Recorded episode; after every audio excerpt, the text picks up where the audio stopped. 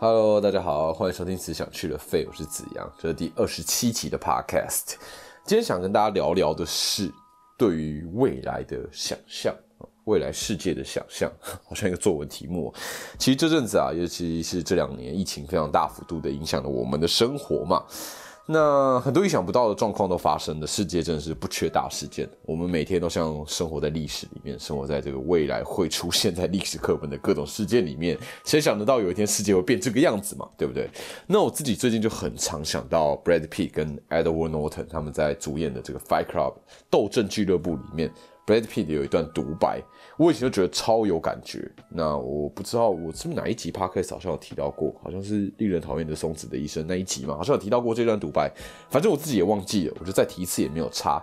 那 Brad Pitt 的那一段独白，其中一段内容大概就是啊，我们是被历史遗忘的一代，没有目标，没有地位，没有世界大战，没有经济大恐慌。我们的战争，我们大战就是精神之战，我们的恐慌就是我们的生活。其实现在看这一段，显然没有那么适合我们，因为我们没有被历史遗忘。我们现在就生活在这个历史里面。我们的大战依然是精神之战嘛，但我们的生活可能每天都更加恐慌啊。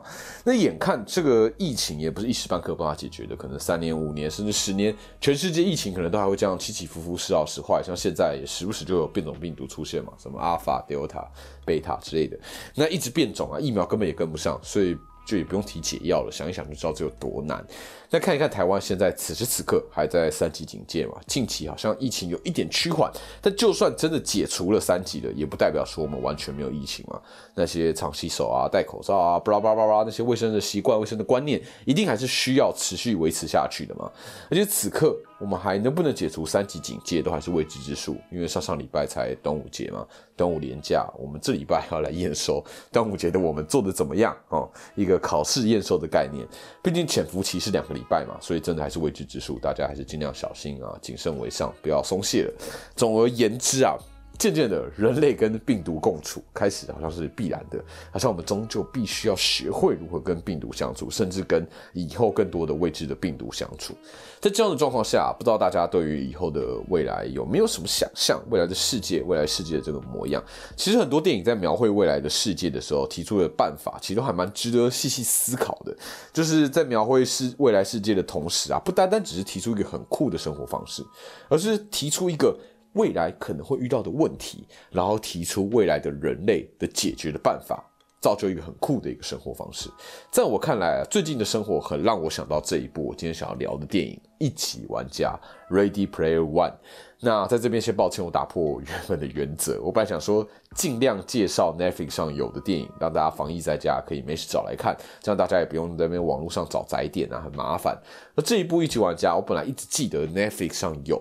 然后这礼拜我决定要讲这一部电影的时候，我想说，哎，找来看一看，再来看一次。结果在 Netflix 上我怎么找都找不到，想说，哎，怎么会这样子？然后我上网一查才发现啊，一起玩家在五月，在上个月才刚被 Netflix 下架了。那原因其实蛮简单的啊，就是版权的时间到了。所以我也是这才意识到啊，原来 Netflix 电影是会有下架的可能的。所以大家如果有看到喜欢的、想看的，一定要好好的把握啊，不然哪一天你。没你在没有发现的状况下，本来想好 Parkcase 要讲这一步，结果突然下架了啊，真的会措手不及，是不是？好了，大家应该也没有想要讲 podcast 了。那总之啊，虽然现在 Netflix 上已经没有一起玩家了，我还是稍微帮大家找一下哪里看得到。网络上其实载点还蛮好找的，你直接打 Google，你打一起玩家线上看，立刻就可以找到可以看的连接了。但以上穷人的做法了，如果你愿意，还是可以支持一下正版，包括 Google Play 的影视啊、Friday 影音啊或 My Video 都有这一部一起玩家。那我自己这次重看，我使用的是 Apple TV。如果你财富自由，你可以使用 Apple TV，花五百九十。元购买永久看这一部一级玩家，或者你财富没有那么自由，你可以花八十元租借两天把它看完，这也是很可以的。那我因为没有那么财富自由，所以想说，哎，我想要支持一下正版，所以就花了八十元租了这一部。那如果你不想花钱，你就网络上找载点嘛，其实真的蛮好找的，你就打一级玩家线上看就可以了。建议那些就是经济比较吃紧啊，或是你有理想想要打倒资本主义啊，那就可以找载点线上看。反正好莱坞应该不差我们这一点钱啊。以后看盗版，你可以说，啊，我才不是因为没钱才看盗版的啊，我是为了打倒资本主义，好不好？那这样一切都合理了吧？对。然后就像现在啊。我录音的此刻是六月二十号的晚上，然后我刚刚其实发现六十二台东森电影台正在播《一起玩家》，就是那个通常都播港片的六十二台哦，居然在播《一起玩家》，所以我想啊，之后应该也会越来越长在电视的电影台上可以看得到这部电影。如果你不想要花钱，又不想透过窄点看盗版的，那或许你可以碰碰运气看一看电影台。那如果你也不想碰碰运气，你也可以先查一查电影台要播的电影啊。如果你也不想查，就不要看啊，真的不要那么龟毛，什么都不想。好，那回到今天这一部电影啊，《一级玩家》为什么即便打破原则，我还是要讲这一部电影呢？因为一来我真的太爱这部电影，真的太爱；二来呢，这部电影的观念，它的它的世界观啊，其实我觉得很有可能是我们的未来的世界。为什么这么说呢？就像我前面提到的，就是我们现在要学会跟病毒共处嘛。现在包括上班啊，work from home 嘛，远距上班嘛，或者上学嘛，远距上课，或是远距开会，或是线上购物等等等等等，各种用网络执行我们过往的生活。在一级玩家的世界观里面呢，它设定的是二零四五年，电影里面的二零四五年啊，大家的现实生活真的颓废到爆。真实的世界看起来就像半个废墟一样，垃圾啊、废弃物啊，早就已经堆积如山。大家看起来就像是已经放弃拯救地球、放弃维持环境了。大家几乎都在自己的家里面，根本就不出门，也不需要出门，因为在网络上有一个叫做 Oasis 绿洲的世界。在绿洲这个平台里面，每一个人都有一个身份，都有一个分身。你只要在家里穿上穿戴装置，站在一个像是跑步机，但是可以各个方向。跑的一个东西上面，然后穿戴装置同时还有感应系统，会把游戏当中所有体验传达到你的皮肤上面，然后带着一个类似 VR 眼镜的一个设备，你完全就像生存在另外一个世界里面。电影当中有提到，除了吃饭、睡觉和上厕所。其他所有的事情都能在 Oasis 里面解决。我自己觉得这真的太符合未来世界的想象了。我们现在因为疫情、因为病毒的关系啊，各种事物都被迫转向线上嘛，被迫尽量都用网络来解决生活的大小事。如此一来，我们就像被加速通往一级玩家所建立的世界一样嘛。往电影当中 Oasis 更迈进一大步的感觉，在这样的世界里面，病毒就很难传播了嘛，不只是什么 work from home，真的是 do everything from home 的地步了。那么在这样的世界观里面发生了什么故事呢？我等等再来跟大家介绍剧情。那我现在跟大家大致介绍一下这部电影。这部 Ready Player One 一级玩家是二零一八年三月在世界各地上映的电影，台湾翻译叫做一级玩家，中国大陆的翻译叫做头号玩家。头号玩家很像什么头家、头 gay 之类的。好好烂，好，那新加坡跟香港翻译叫做《挑战者一号》。那这部一级玩家呢，片长总共一百四十分钟，约莫两个小时半吧，是由 Steven Spielberg 指导导演的。那 Steven Spielberg 他是一个传奇的导演，是真的活传奇的那一种。你不了解他也没关系，但至少即便是那种完全不 care 电影的，你一定多多少少也有听过他。那 Steven Spielberg 还没有死哦，但他在历史上已经有一定程度的地位，他是一种。世上难出其右的感觉，那种概念，他在一九九五年就已经获得了美国电影协会颁发的终身成就奖，在二零零九年还又获得了金球奖颁发的终身成就奖。他导演的作品啊，从一九七一年开始到二零二一年，今年二零二一年他预计要上映的电影是《West Side Story》，翻译叫做《西城故事》。那我不知道什么时候会上映，因为疫情的关系嘛。但反正从一九七一年到二零二一年，这整整五十年的时间，他每三四年就有一部他指导的作品上映，可以说是产量极高，而且值也都非常好。包括大家耳熟能详的作品，像是大白鲨，像是法柜骑兵，像是 E.T. 外星人，E.T. 外星人就是那个手指碰手指，E.T. Go Home 那一部，或者是印第安纳琼斯，像侏罗纪公园、辛德勒名单，还有抢救雷恩大兵，或是 A.I. 人工智慧，或是神鬼交锋，Catch Me If You Can，大家有看过吗？电影台一直重播，然后我自己很爱看，是由里奥纳多跟 Tom Hanks 主演的，然后我就觉得很精彩。或像是关键报告，像是航战情缘，像是间谍桥，像是林肯，像是动。动画《丁丁历险记》，这是他首次尝试指导动画，他就获得了总共四十三项的提名，还拿下当年度金球奖最佳动画。那他也监制了包括《回到未来》一二三，《回到未来》系列，《Back to the Future》，或像是钢铁擂台，像是超级八哦，Super Eight。那这些作品带后续带来的这些效应啊，那些开创性，那些不可撼动的地位，都是我们无法用言语所描述的。Steven Spielberg 真的是一位。鬼神般 重质又重量的导演，你要说哪一部是他代表作？其他代表作真多到你只会自叹自己怎么没有早一点认识他。二零零六年首映杂志《美国 Premier》杂志将 Steven Spielberg 列为电影业当中最有权威与影响力的人物。然后，《时代》杂志也将他列为世纪百大最重要的人物之一。那二十世纪末，《Life》杂志，生活，《Life》杂志就是《白日梦冒险王》里面 Mitty 工作的那个《Life》杂志，《Life》杂志将 Spielberg 列为就是同年代、同世代最有影响力的人物。那关于 Steven Spielberg，我真的就不用赘述了，我已经讲了很多了。但这些真的只是九牛一毛。而这一部二零一八年的一起玩家 Ready Player One，虽然二零一九年第九十一届奥斯卡金像奖只有入围了最佳视觉特效，但在各种电影的评价当中，这部片都获得了很好的赞誉啊。根据美国口碑资料库的调查，一级玩家以彩蛋、剧情还有画面获得好评是三大关键。电影当中大量彩蛋，还有熟悉的各种电玩、动漫角色、场景或情节，以及剧情深入讨论虚拟与现实之间的议题，还有电影当中的动作、特效画面，和 IMAX 与 4DX 的技术受到赞扬。那烂番茄网站上获得七十二趴的新鲜度，IMDB 满分十分，这部片获得了七点四分。那美国 Cinema Score 这个调查里面，观众反映最好是 A 加，最差是 F 的这个量表里面，一级玩家落在了 A 减。那票房方面也是相当亮眼，实际的数字我就不多提了。不过在美国的本土，在全球，在台湾都是非常非常卖座的一部作品。那这一部一级玩家是故事是改编自 Ernest。Cry，叫 N. Ernst 哦，是恩斯特·克莱恩哦，二零一一年出版的小说叫《Ready Player One》。那电影当中改编了小说不少的情节，那影评也普遍对于电影的改编给予正面的评价。也有人认为电影的改编其实比原著的情节都还要好。那么接下来呢，我就来大概介绍一下这部电影的剧情吧。一级玩家呢？故事是定在二零四五年，这个时候地球大多数的地区都已经变成了贫民窟啊！人们为了逃避混乱的现实，把大部分的时间都投入在虚拟现实游戏，叫 Oasis 绿洲，在里面你可以工作，可以娱乐，更重要的是寻找彩蛋。因为 Oasis 的绿洲这个创始者 James Holiday 在去世之前安排了一颗很重要的彩蛋，在 Oasis 绿洲里面，在游戏的某一处。只要是第一位在 Oasis 绿洲里面找到彩蛋的人，就能够获得这个游戏的经营权，以及 James Holiday 这个创办人总共五千亿美金的遗产。这吸引了很多 Gunters，Gunters 是他们翻译叫猎弹客，反正是 Hunters 啊，H 变成 G 变 Gunters，在这个游戏当中奋力去寻找这个彩蛋。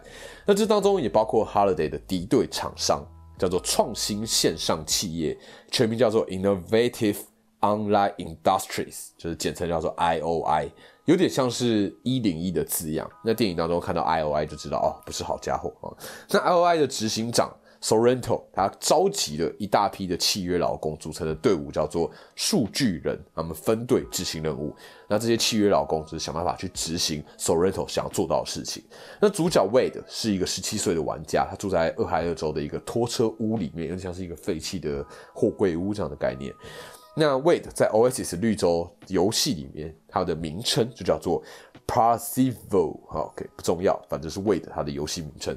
那他跟他在游戏当中的三个好朋友，分别是 Edge，还有大刀，还有小刀，组成一队一起行动。游戏当中第一关叫做曼哈顿赛车，难度非常高，一直以来都没有人抵达过终点。即便大家都已经想尽办法破关，但还是没有人成功。那 Wade 和 Edge 在一次赛车挑战当中，结识了网络上的知名女玩家叫 Artemis。那无论如何，大家都还是失败了。那后来 Wade 在收录 Holiday 回忆的博物馆当中，在一个回忆的片段里面，Holiday 提到。如果时光可以倒退，哪怕只有一次也好。这句话让 Wade 灵机一动，于是他在下一场的赛车当中，在起跑时大家都加速向前，Wade 反而倒车，这让他直接进入一个隐藏的路线，成功抵达终点，并顺利获得了寻找彩蛋的第一把钥匙，同时也获得了第二把钥匙提示。提示是这样说的：隐藏的钥匙等着跳跃，原路折返，逃离你的过去。那除了 Wade，包括 H 大刀、小刀还有 Artemis 都依序成功过关，五个人都是瞬间在 Oasis 绿洲当中声名大噪。那借由第一把钥匙的提示啊，他们也持续想要找往通往彩蛋的第二把钥匙。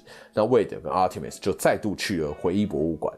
那 Wade 就想到，Holiday 是没有结婚的，但他曾经有过一次约会，和一个叫做 Kira 的女生。那约会的过程非常不顺利，完全没有任何让人脸红心跳的桥段发生。而且在整个回忆博物馆当中，只有一个片段有提到过这件事情，那是 Holiday 和他的好友创办人 Moro 在一次聊天的过程当中提到的。而这个女生 Kira 日后却成了 Moro 的妻子。这个时候啊，回忆博物馆的馆长突然插嘴说道：“Holiday 不可能只有提到一次。”但是魏德坚信自己没有记错，所以他就跟回忆博物馆的这个馆长打赌，然后馆长就搜寻了整个博物馆，然后发现 Holiday 真的只有一个片段提到 Kira，于是他就说：“我输了。”然后丢了一枚二十五分的硬币给了 Wade。那 Artemis 就想到约会可能跟 OS 绿洲里面当中一个著名的舞厅有关系，他就跟 Wade 相约要前往舞厅跳舞，想说：“哎，两个拿着第一关钥匙的人在舞厅当中跳舞，说不定是破关的方法。”同一时间呢，IOI 的老板 Sorrento 因为拥有庞大的资源，却没有第一个解开第一关，导致公司的股价大跌。那愤怒之余，他找了 Oasis 里面的暗黑玩家，叫做 iRock。他要 iRock 做两件事情：第一，把 Wade 拉下排行榜；第二，保护好手中的一个暗黑道具。iRock 手中的暗黑道具是一个等级九十九的一个魔法结界，它可以阻挡任何人、任何力量入侵，可以阻挡一千五百年，而且只有由防护罩里面才可以解除。然后 Sorrento 就跟 iRock 说，到时候会用到这个东西。那刚到舞厅的 Wade 跟 Artemis 他们已经大红人了，所以立刻就引起舞厅的骚动。那 i r o c 也默默在一旁偷看着。那 Wade 跟 Artemis 就在舞池里面跳舞，尝试解开这一关的时候，Wade 情不自禁脱口而出向 Artemis 告白，然后说出了自己游戏外的真实名字，也就是 Wade。那完全就被 iRock 装的这个窃听装置听个正着，同时 IOI 就攻入了舞厅，一番折腾之后，Wade 跟 Artemis 才逃离了追杀。那 Artemis 对于 Wade 说出自己本名这个行为非常愤怒，他严重警告被爱冲昏头的这个 Wade。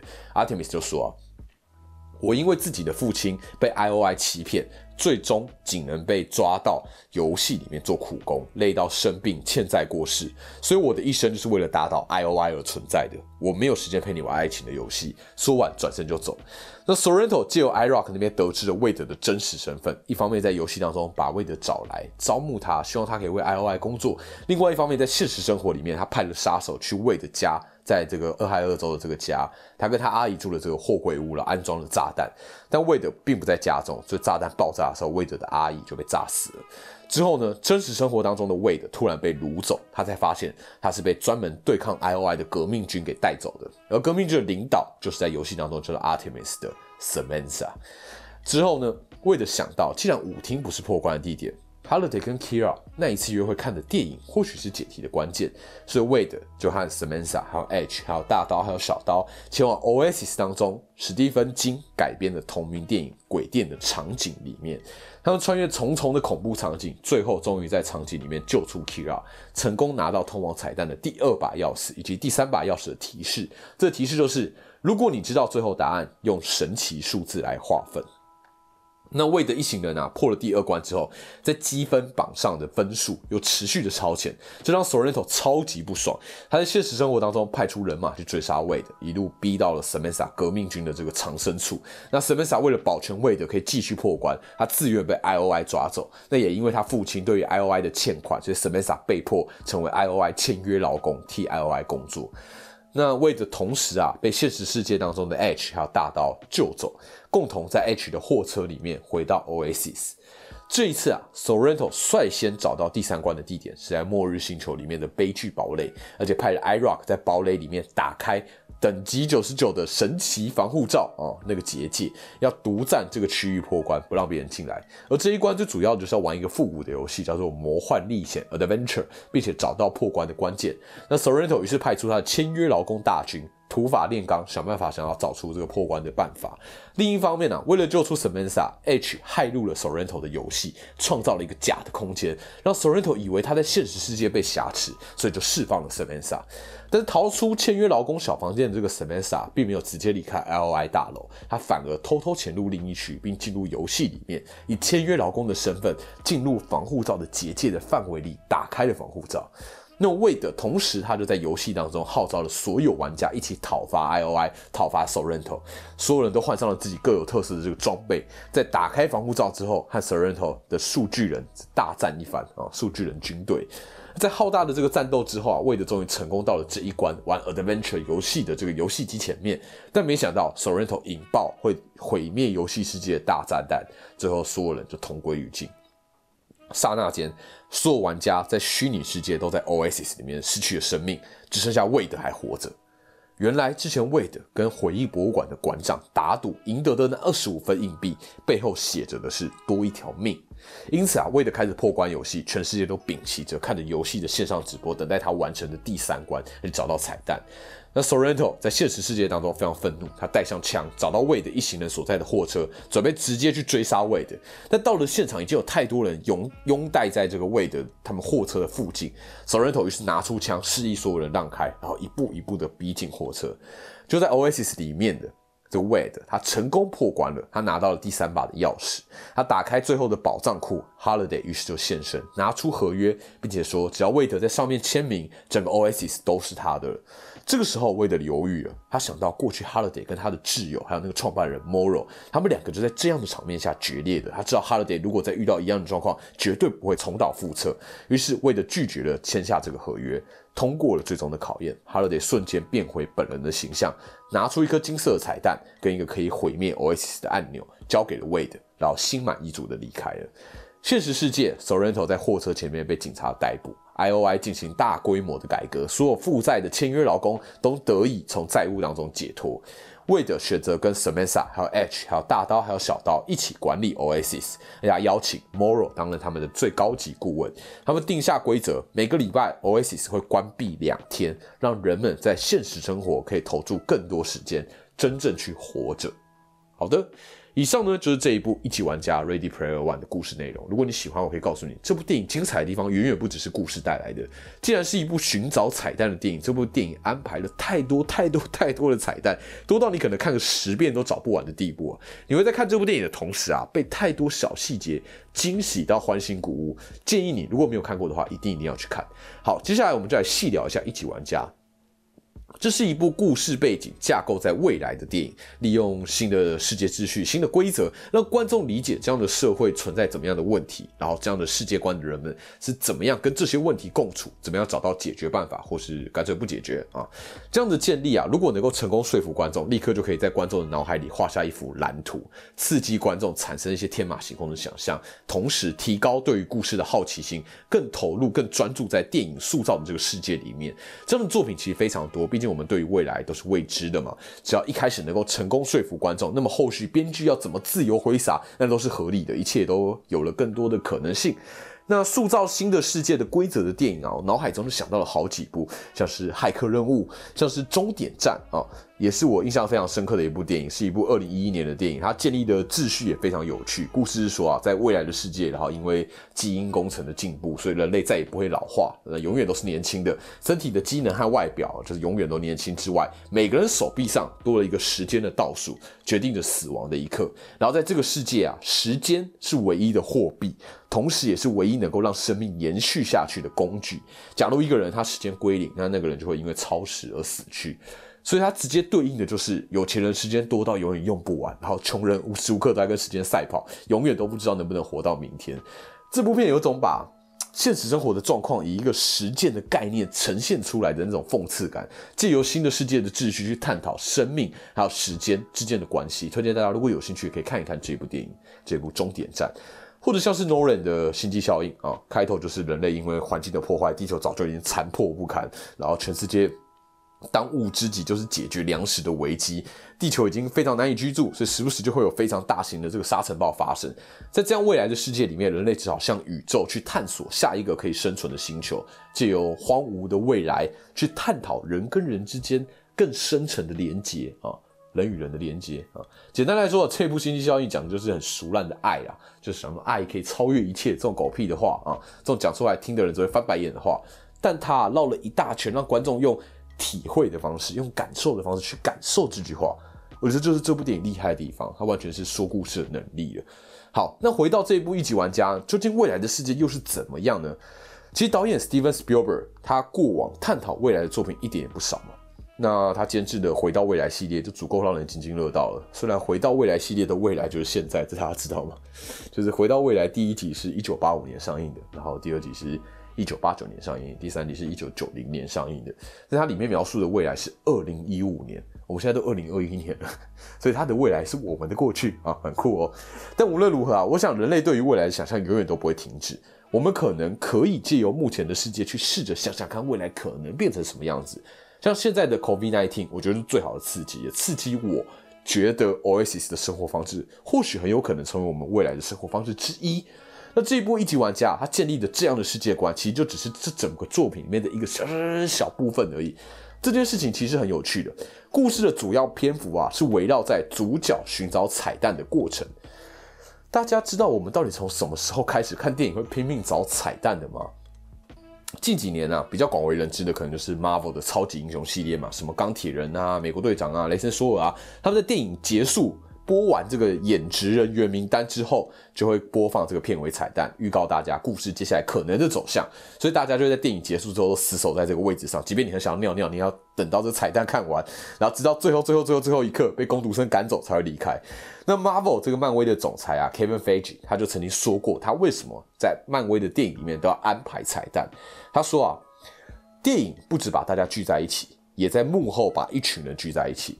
漫威早在一开始制作电影时，便安排片尾画面在所有工作人员字幕之后。粉丝很喜欢，因为将预告接下来发生的剧情。但真正的好处是，观众将坐在那里看看成千上万个工作人员的名字，他们如此努力地将这些电影变为现实。我还是小孩子的时候，看到电影片尾所有工作人员的名字，我会受到激励。我也希望现在可以激励人们。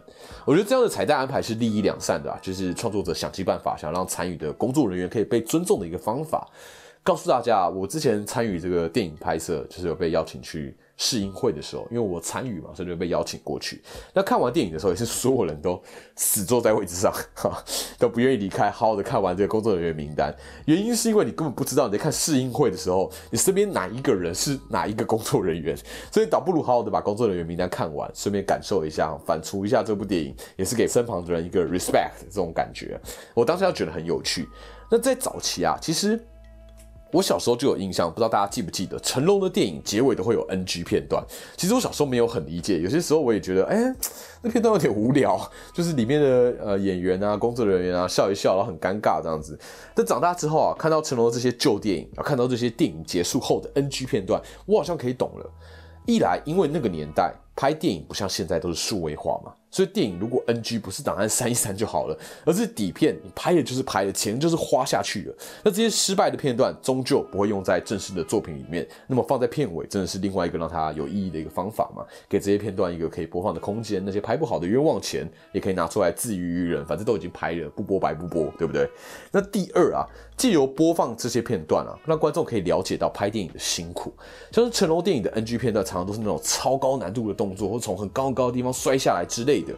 正式的电影当然一次就成功，但现实世界要成就这样一秒的美技，制作人员可能是尝试、尝试再尝试，NG、NG 再 NG，冒着一次一次的生命的风险，才能够完成那样的结果，对不对？所以瞬间你就会体验到，身为观众真的是蛮幸福的，而且会更尊敬这些作品，更尊敬完成这些作品的人，也更理解大家到底付出了多少心血。但近几年，大家对于彩蛋似乎有点过度执着，大家好像都希望可以一网打尽电影里面所有的细节，希望可以不要错过任何东西。其实 Steven Spielberg 他就是拍了一部彩蛋多到你永远都找不完的电影。在这样的状况下，网络上依然有太多太多细数彩蛋给你的影片或 YouTube，我觉得绝对不是 Steven Spielberg 他的本意啊。但换个角度想，也是对于这部电影的一个敬意。怎么说呢？电影当中有些彩蛋会让你兴奋到从椅子上跳起来，然后有些彩蛋你可能很无感，听完解说你也不知道干到底在讲啥笑。原因是因为啊，这都跟你的个人经验比较有关。电影可以是很大众的，但电影也可以是很个人、很 personal 的。这部电影《一级玩家》里面，就算所有的彩蛋你都不懂，依然不减你看电影的乐趣嘛。而这些彩蛋只是额外加分的效果，更不是电影的本体。我们总不可能看一部电影之前，一定要先看完一堆片单，了解完一堆知识，然后才能入手，才能开始看电影，不可能这样子嘛？这样的电影已经是为了彩蛋而看，已经走火入魔了。那一级玩家整部电影就像拿游戏在暗喻电影一样，就像魏德在电影最后体认到的，游戏最大的乐趣不是打赢挑战，而是玩的过程。电影最大的乐趣也是啊。不是展现你多懂、多了解、多厉害，而是你享受电影的这个过程。彩蛋或许可以解释成一种致敬。如果你看完一个作品，你很喜欢它，你可能会看第二次，可能看第三次、第十次，可能第第七十三次。在这样的过程里面，你一次一次察觉里头的小巧思，去发现创作者的用心。而创作者在创作的过程当中，安插自己自得其乐的一些小细节，一来一往之下，就像是创作者跟欣赏作品的人达到某一种默契一样。那如果找彩蛋这件事情啊，是奠基在。身为观众很喜欢这个作品而主动去挖掘，然后身为创作者特别为这样的粉丝安排意想不到的细节，这样的互动其实我觉得真的蛮美的啊，真的蛮浪漫的，不是吗？那这是一部这个一级玩家，这是一部充满娱乐性，但同时又充满深层意义的电影。享受作品之余，其实这部片也给了很多反思的空间。反思什么呢？这样的情况，我不知道你们会不会觉得似曾相识啊？现今许多的游戏公司其实也像 I O I 一样嘛，将游戏当做摇钱树，然后不断的推出一个又一个基本上没有差异的一些游戏，然后建立很多升级的系统，或是道具的购买，一些氪金的管道啊，让人们就是在游戏当中获得成就，不再是投入的时间还有心力，而是你可以花多少钱在游戏上。其实我觉得有了这所谓的金钱这个衡量事物的标准之后，的确经济会快速进步。但是这种单纯的东西一旦碰上这种利益或这种欲望，其实都会变掉。不只是游戏啊，其实现在的电影界也是逐渐走向这样的风气。很多作品都是一拍再拍嘛，重置、续作、改编层出不穷，出现在大荧幕上。但大部分呢，不仅没有当时原作的水准，甚至有些品质还差到一个不行。也许这部电影是 Steven Spielberg 他对于娱乐产业的一个呼吁，也或许这部电影是他写给喜爱娱乐产业的观众们的一个情书。就像电影当中，Oasis 基本上已经取代了现实的生活，但 Holiday 最后也体认到，绿洲 Oasis 不管再精彩、再热闹，毕竟都是假的。只有在真实的世界里面，人们才能安稳的吃上一餐，和心爱的人紧紧拥抱。真正的人生不在绿洲里面。所以，我们与其在游戏里面过关斩将，不如好好的把握真实的人生这个 IP，对不对？以上呢就是这礼拜的内容，希望你们喜欢。那如果你喜欢这一期的 podcast 内容，或是你知道有谁也很喜欢《一起玩家》这一部电影，欢迎你把这集 podcast 分享给他。那如果你喜欢这个频道，也希望你能够把这个频道推荐给你的朋友，也希望你能够持续的收听。你们的收听都是我持续下去很重要的一个动力，也很开心可以陪伴你们。以上呢就是只想去了费，我是子阳，那我们就下次见喽，拜拜。